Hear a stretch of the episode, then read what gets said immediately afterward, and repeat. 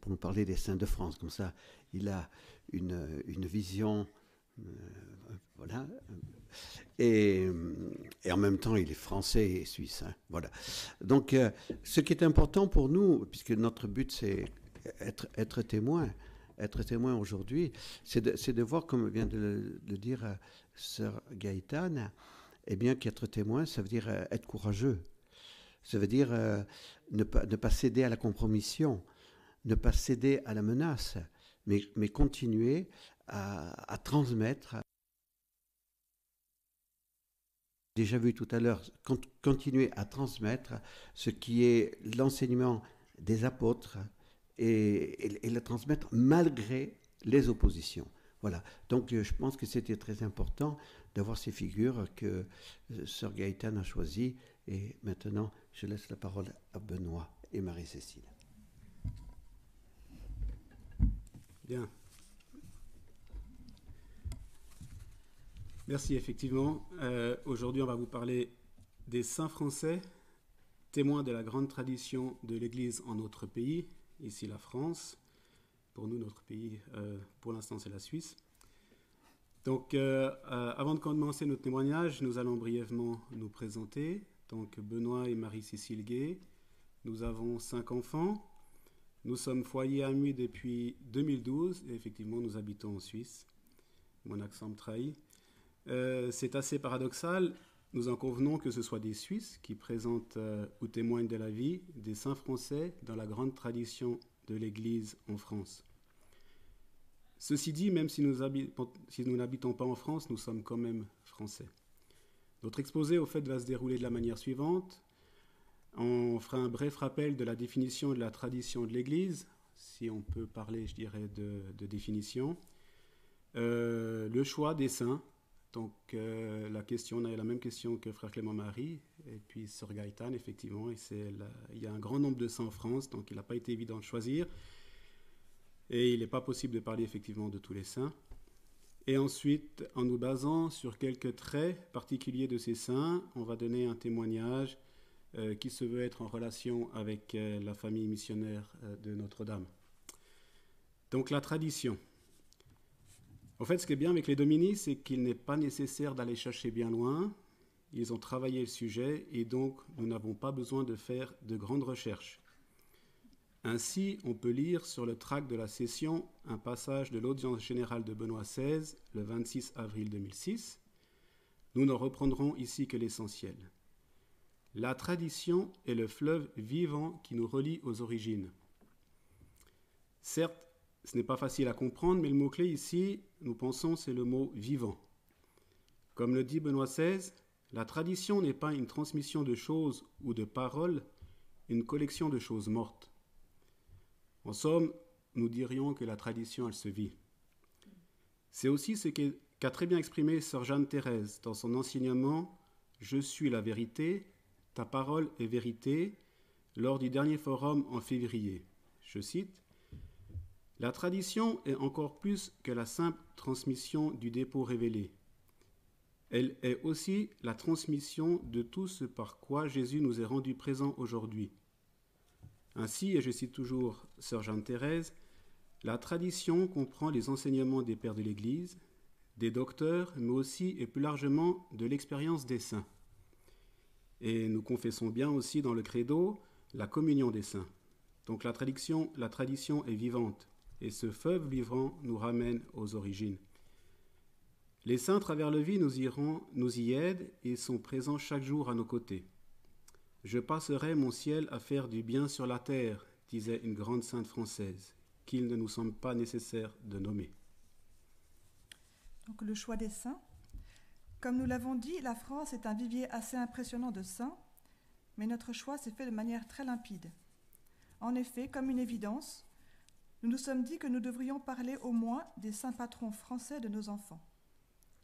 En effet, quatre de nos cinq enfants ont un saint patron français, et nous nous sommes mariés en la fête de Saint Louis, roi de France. C'est pas si mal pour les Suisses, les Suisses d'adoption. Mais pour ne pas faire de jaloux, nous ferons un petit passage hors sujet que nous sommes sûrs vous nous pardonnerez. Alors nous n'allons pas trop nous attarder sur la vie de ces saints, nous ferons juste un bref résumé de leur vie et nous témoignerons de ce que nous avons reçu des Dominiques. Si vous voulez davantage de détails, vous trouverez tout ce qu'il faut sur le site de la famille missionnaire, puisque chaque jour en semaine, lors de l'homélie, la vie du ou des saints du jour nous est exposée, et bien sûr, nous ne pourrons pas rivaliser avec la famille Dominique. Donc tout d'abord, Saint Louis, roi de France, fêté le 25 août. Outre l'image qui le montre rendant justice sous un vieux chêne à l'ombre de son château, c'est le roi des croisades, parti délivrer la Terre sainte en 1248. Il fera l'acquisition de la Sainte Couronne d'épines, pour laquelle il fera construire la Sainte Chapelle, et suivra avec intérêt et attention l'achèvement de la cathédrale Notre-Dame de Paris. Il mourra alors qu'il est reparti en Terre sainte pour convertir le sultan d'Égypte. Ce qui nous inspire chez Saint Louis, c'est donc le don de soi. Malgré son rang, il se mettra au service de la France et n'hésitera pas à combattre au nom de sa foi, ce qui le conduira à y laisser la vie. Aimer, c'est tout donner, nous dit Mère Marie-Augusta. Mais qu'est-ce que cela veut dire exactement? Alors ici, je prendrai un exemple qui m'est cher, parce qu'il me touche de près. Donc, euh, au fait, il y avait une jeune fille qui avait une vie aisée et qui songeait à tout sauf à la vie religieuse. Mais voilà qu'elle se sent appelée, et là commence le combat. Devoir tout abandonner pour suivre Dieu, impensable. La lutte va durer un certain temps, et Dieu fera en sorte de mettre sur son chemin une personne bienveillante qui sera avec énergie lui faire comprendre qu'elle refuse la volonté de Dieu. Cette jeune fille finit par accepter et dire oui à l'appel. Alors la paix revient dans son cœur, elle ressent une très grande sérénité, mais avant de rentrer dans la communauté qui devait l'accueillir, elle se rend à San Damiano, où elle peut s'entretenir avec la voyante et lui annoncer qu'elle va devenir religieuse et qu'elle n'aura plus l'occasion de revenir à San Damiano. Mais alors qu'elle pensait avoir trouvé la paix, voilà que Mama Rosa, la voyante, lui dit La Sainte Vierge veut que tu consacres ta vie aux jeunes. Cela lui semble une évidence, puisqu'elle sera en contact avec les jeunes. Mais Mama Rosa veut lui faire comprendre Non, pas comme ça.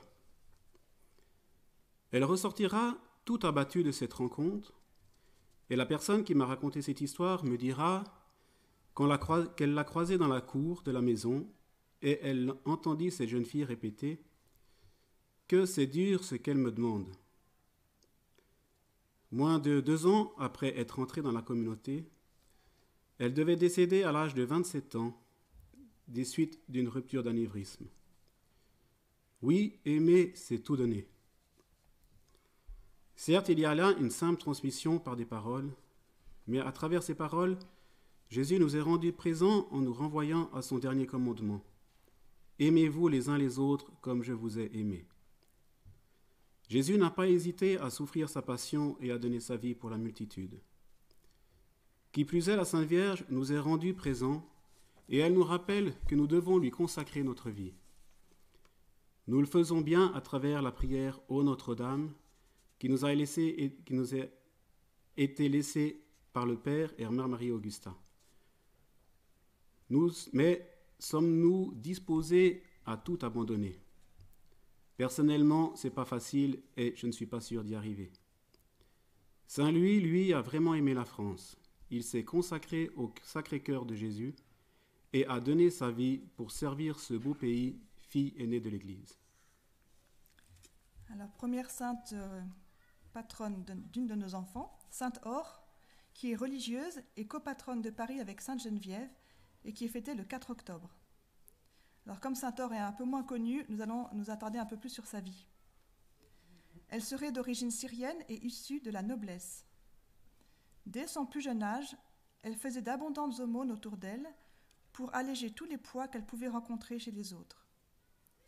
Elle allait aussi très souvent à l'église pour prier et chanter. Un jour où elle assistait à la messe, elle fut frappée par ce passage de l'Évangile. Si vous voulez être parfait, vendez tout ce que vous avez, donnez-le aux pauvres et venez à ma suite.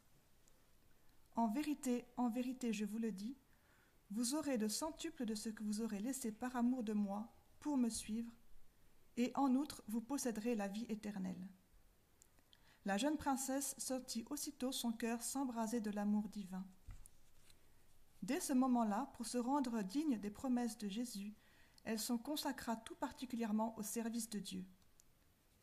Elle décida alors de vivre dans la plus grande abnégation, de s'éloigner de son pays natal, d'abandonner tous les privilèges liés à son rang et de vivre en terre étrangère, donc en France, où personne ne connaîtrait ses origines.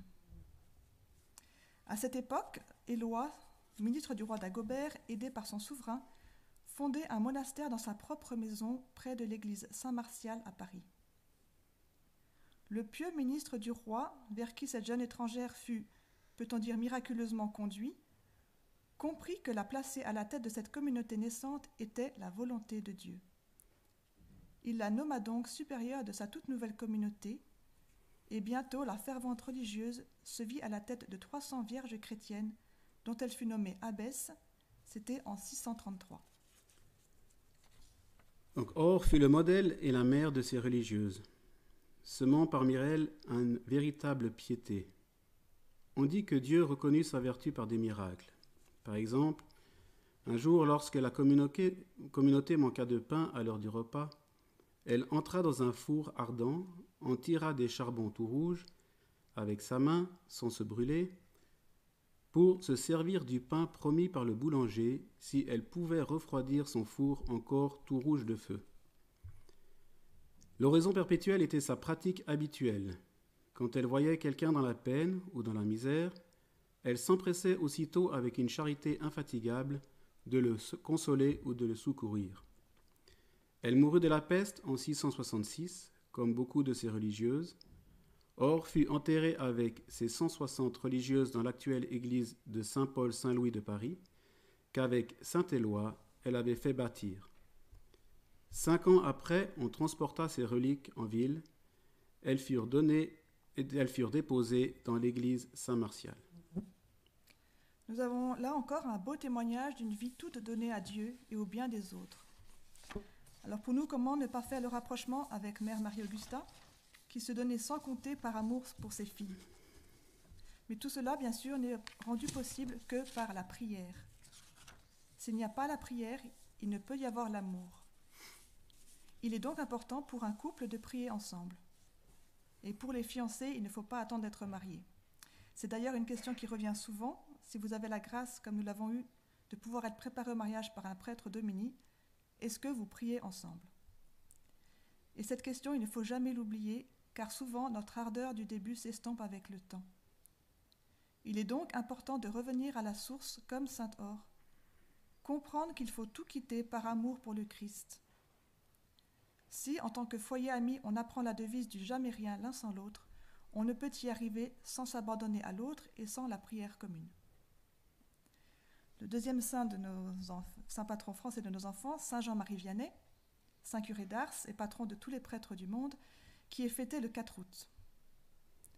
Jeune paysan, il veut devenir prêtre malgré la réticence de son père. Après son renvoi du séminaire de Lyon, car il n'était pas très doué pour les études, il se fait ordonner prêtre pour le diocèse de Grenoble et deviendra curé d'une petite paroisse, qui est maintenant mondialement connue, Ars longues heures de prière devant le Saint-Sacrement, 16 à 18 heures par jour dans son confessionnal, prédication, tout cela c'était son lot quotidien. Satan ne le laisse pas en paix, et il lui aurait même dit S'il y avait trois prêtres comme toi dans le monde, je n'existerais plus. Voilà un tableau bien succinct, mais il y aurait tant à dire sur Saint Jean-Marie Vianney que nous n'aurions pas assez de temps pour approfondir la vie de ce grand saint. Nous ne pouvons donc que vous encourager à aller voir la vidéo du dimanche 7 juin de la grande neuvaine de semaine qui est consacrée à Saint-Jean-Marie Vianney.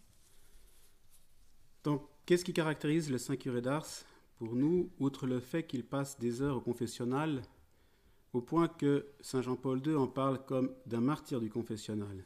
Eh bien, c'est son amour de Dieu. Il est tout en Dieu et a une grande dévotion envers l'Immaculée Conception. Ainsi, cet amour de Dieu le conduira au sacerdoce, car pour Jean-Marie, le sacerdoce, c'est le cœur de Jésus. Par conséquent, il apportera le plus grand soin à la liturgie et à toutes les cérémonies. il n'hésitera pas à dépenser sans compter pour la rendre encore plus belle. Ainsi, on dira à Lyon, il y a un curé en Bresse qui achète plus que tous les autres et qui veut tout ce qu'il y a de plus beau. Et par le beau qu'il apporte à la liturgie, il saura transpercer les cœurs et les mettre à nu pour les disposer à recevoir de Jésus le pardon qui guérit en profondeur. Ici, il nous est facile de faire le lien avec le Père Lucien-Marie Dorn, qui a développé la liturgie que nous connaissons. Il ne faut pas oublier que le Père a vécu la transition du rite avant et du rite après le Concile. Alors que le Concile Vatican II vient de s'ouvrir, il se retrouve seul suite à la mort de Mère Marie-Augusta. Il devra donc prendre les bonnes décisions pour faire participer le peuple de Dieu à la liturgie selon l'esprit du Concile. Je pense que cette période a certainement été une période éprouvante pour le Père, car il se demandait certainement comment faire pour ne pas trahir les enseignements de Mère Marie-Augusta, fondement de la communauté. Ainsi, certainement, le Père s'est-il plongé dans les textes des Pères du Concile, du magistère et de l'expérience des saints, en somme, dans le grand fleuve vivant de la tradition de l'Église. Et nous ne pouvons qu'en être reconnaissants. En effet, nous pouvons témoigner qu'à travers cette liturgie, nous nous sentons en paix et nous n'avons pas peur de nous approcher de Dieu. Elle élève notre aide tout entier vers Dieu.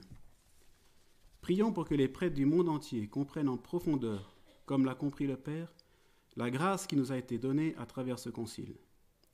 Le saint curé d'Ars disait Aucune grâce ne vient du ciel sans passer par les mains de la Sainte Vierge. Ainsi, la Sainte Vierge a voulu, par ce concile, faire participer tous ses enfants au sacerdoce de son Fils, elle nous invite à entrer pleinement dans les mystères de l'Eucharistie et à mettre ce mystère au centre de notre vie. Saint Jean Théophane Vénard, qui est prêtre des missions étrangères de Paris et qui est mort martyr au Tonkin et qui est fêté le 2 février. Petit gardien de vaches dans le Poitou, il sent le désir de la vocation et du martyr très jeune. Entré au séminaire des missions étrangères de Paris, il est ordonné prêtre le 5 juin 1852 moins de huit mois après son ordination diaconale, car il souhaite partir le plus vite possible en Chine. Il y reste quelques mois avant d'aller au Tonkin, là où il rêvait d'aller évangéliser les populations. La persécution des chrétiens par l'empereur vietnamien est très grande et Saint Jean Théophane continue sa mission dans la clandestinité. Il est finalement arrêté et enfermé dans une cage. La mort par décapitation sera sa sentence car il a refusé de piétiner un crucifix. Lui dont la devise était Vive la joie quand même. Encore une fois, dans ce saint, nous retrouvons une vie toute donnée à Dieu, mais ici c'est pour l'évangélisation.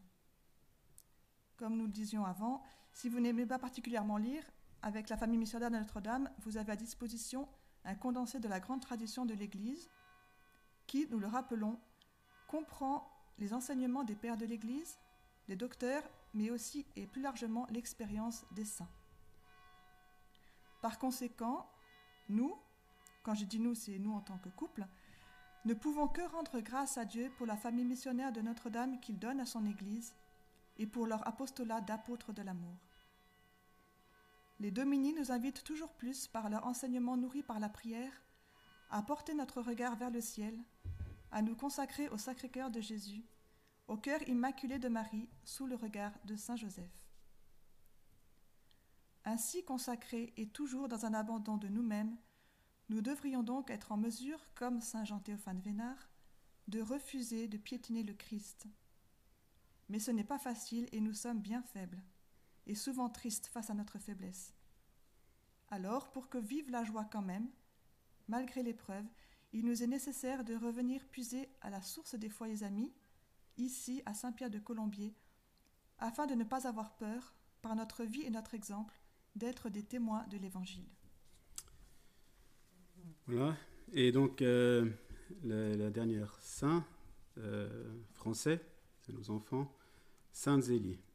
Donc Sainte Zélie, sainte épouse de Saint Louis Martin et mère de, entre autres, Sainte Thérèse de l'Enfant Jésus et de la Sainte Face, et de Léonie Martin, servante de Dieu, fêté avec son époux le 12 juillet. Attirée par la vie religieuse, tout comme son époux, elle en est dissuadée par la supérieure du couvent des visitandines du Mans. Après avoir compris que le mariage virginal est une spécificité du mariage de la Sainte Vierge et de Saint Joseph, et non pas le modèle de tout couple chrétien, ils mettent au monde neuf enfants, dont quatre mourront en bas âge, les cinq filles atteignant l'âge adulte devenant religieuses. Chef d'entreprise, elle a ouvert un atelier de points d'Alençon. Elle sera comme une mère pour ses ouvrières. Elle meurt jeune, laissant ses filles et son époux dans la peine. Avec son époux, ils seront canonisés, non pas en raison de la sainteté de leur dernière fille, Sainte Thérèse, mais parce qu'ils ont fait de leur vie ordinaire quelque chose d'extraordinaire. Ils ont vécu la sainteté dans leur vie de tous les jours. Ils ont mis Dieu à la première place et c'est en lui qu'ils puisaient leur force, allant par exemple à la messe quotidiennement. Décidément, on voit là encore un abandon de sa personne et une vie donnée à Dieu dans l'obéissance. Nous pensons que si nous parlions de tous les saints français, nous devrions retrouver ce même dénominateur commun de l'abandon, le même que celui de Jésus lors de son agonie, non pas ma volonté, mais ta volonté. Ainsi, l'obéissance, reine des vertus, ne peut que nous ramener aux origines. C'est par la désobéissance d'Adam que le péché est entré dans le monde, et c'est par l'obéissance de Jésus que nous sommes sauvés. Par sa passion, Jésus nous plonge dans le fleuve vivant qui nous relie aux origines. Saint Louis et Saint Zélie Martin ont suscité la vocation de leurs enfants en vivant une vie tournée vers Dieu et en restant fermes mais justes dans leur éducation. S'ils sont un exemple donc pour tous les couples mariés, il n'en demeure pas moins que le Père et Mère Marie-Augusta, dans leur amour sponsal, cet amour qui nous configure au Christ et à son Sacré-Cœur, doivent aussi être un exemple pour faire grandir notre amour, celui-là même qui sera le nôtre au ciel. Alors voilà notre petite discrétion. Donc nous permettons ici une petite escapade hors de France en citant Saint Nicolas de Flux et Dorothée, son épouse. Saint Nicolas de Flux, c'est le saint patron de la Suisse. Euh, saint Nicolas, ressentant l'appel de Dieu à tout abandonner, quitta la maison, avec le consentement bien sûr de son épouse et de ses enfants, alors que le dernier n'avait que 13 semaines, pour vivre en ermite à quelques pas de la maison familiale où il ne remit jamais les pieds. Pendant ces presque vingt années, leur amour est resté intact et était une préfiguration de ce qu'ils vivraient au ciel. Et pour conclure, nous nous autorisons aussi à citer les deux autres saints patrons de notre litanie familiale, qui ne sont pas français, mais qui sont, nous en sommes sûrs, très chers à la famille missionnaire de Notre-Dame. Nous voulons parler ici de Sainte Faustine et de Saint Jean-Paul II. Saint Jean-Paul II nous demandait, en conclusion de son homélie au Bourget, Alors, permettez-moi pour conclure de vous interroger. France, fille aînée de l'Église, es-tu fidèle aux promesses de ton baptême?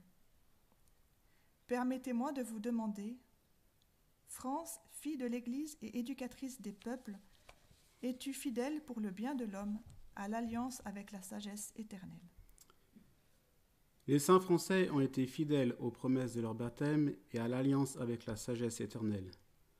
Soyons nous aussi les témoins de la grande tradition de l'Église en notre pays, la France, afin que le cœur immaculé de Marie puisse y régner à côté de celui du Sacré-Cœur de Jésus, sous le regard de Saint Joseph.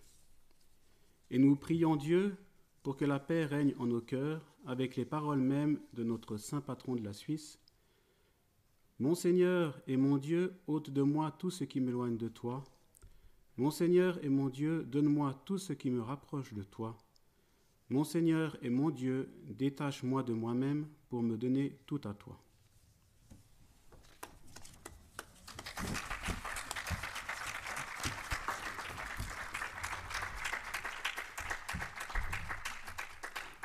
Une question simplement, parce que j'ai pas le, le, le, le, premier de vos enfants, comment, ça s'appelle ça s'appelle comment le?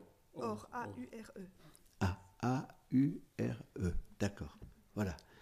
Eh bien, écoutez, merci beaucoup. Je pense que Loïc et Béatrice ont, choisi le programme de cette année. Ils veulent que ça fasse un peu un, panaché entre un frère, une sœur et un, foyer ami. Donc vous voyez que le, le style est différent, mais le contenu est le même. Hein voilà. Bon, alors, merci pour tout. Euh, vous voulez dire un tout petit mot, Loïc, non, pour commencer? Bon, alors, on va donc... Oui.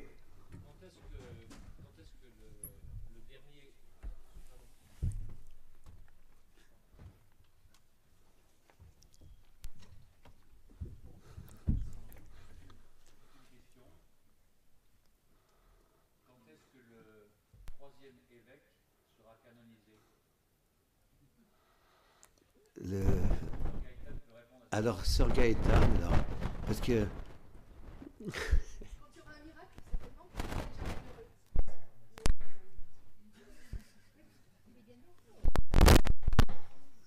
Euh, en Ardèche, on a, déjà beaucoup d'évêques canonisés. Voilà, on a déjà beaucoup de. Je pense que vous parlez donc de Monseigneur Van Galen. Il est déjà bien heureux voilà, donc maintenant, il faut un autre miracle pour qu'il puisse être canonisé. Alors je ne sais pas, on peut bien le prier, parce que c'est vrai que c'est un évêque très courageux, et, voilà. Donc, euh, à 11h, euh, la messe euh, de Saint-Benoît. On se retrouvera ici à 15h. donc, sur le programme, on avait marqué que l'office du milieu du jour était à 14h30. Donc à 14h, euh, pour ceux qui veulent, bien sûr, hein, à 14h, on dira le deuxième chapelet de, notre samedi, parce que le samedi, on dit le rosaire.